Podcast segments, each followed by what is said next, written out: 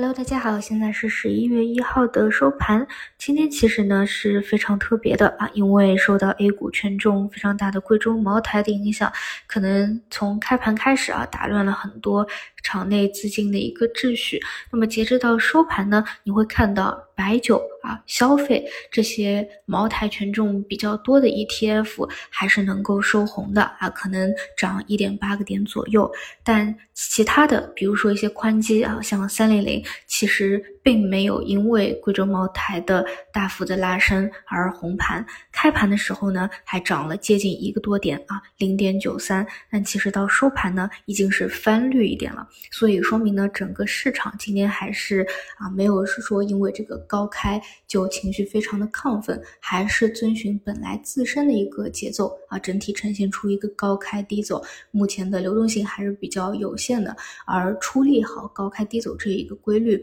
哪怕过去了两个多月都没有发生明显的一个变化，而实际上大家可能认为啊，昨天尾盘的一个指数翻红，或者今天都类似于沪指数，但其实也并没有，因为你去看三零零这样一个更加啊代表市场实际反应的一个指数啊，其实表现都比较一般。所以如果要更加精准的去定义这两天的市场的话，其实是第一次触底超跌反弹以后，应该是。处于一个啊调整的小周期，因为你去看大部分的这个市场的个股啊，就没有说前几天连续五天上涨的时候普反那样是有赚钱效应的啊。这两天很多其实都在跟随着调整，那么这个也是正常的节奏。后面呢就是要等这个小周期波段结束以后，继续转向上啊进行反弹进攻的一个信号。这一点呢，我会觉得跟十月底比较类似啊，就是触底以后啊做了一个 W 底以后，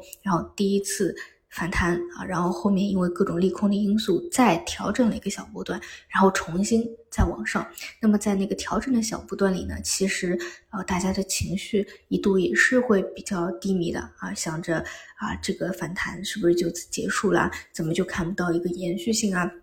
但其实呢，往往有分歧啊，分歧制，分歧制，它才能够走得更加远一点。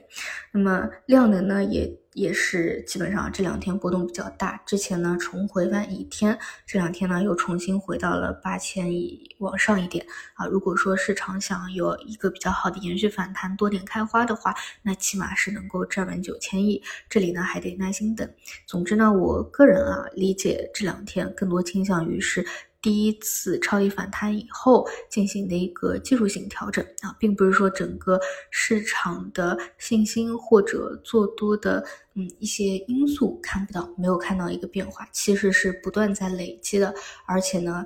在往这个啊上上两周。这个比较绝望的探底以后啊，其实信心呢也是缓过来一些的啊，所以呢，更多把它当成一个小幅度的调整波段来看待。那么等后面能如果能够再起来的话，还是去关注哪些是底部扭转的啊，能够趋势共振的方向啊。今天来说呢，啊，反而呢还是像医药这个大类会比较好一些啊，因为像白酒啊、消费啊，主要是受到这个消息的。这个因素比较多啊，反而会高开低走。但是像啊医药这种呢，本身的趋势还能够延续啊，我是觉得走的比较健康的。那么消费电子呢，因为前两天啊冲了一波比较多，所以呢啊这两天都走的比较纠结，后面还是得去看回流的一个力度。好的，差不多就这些，那我们就明天再见。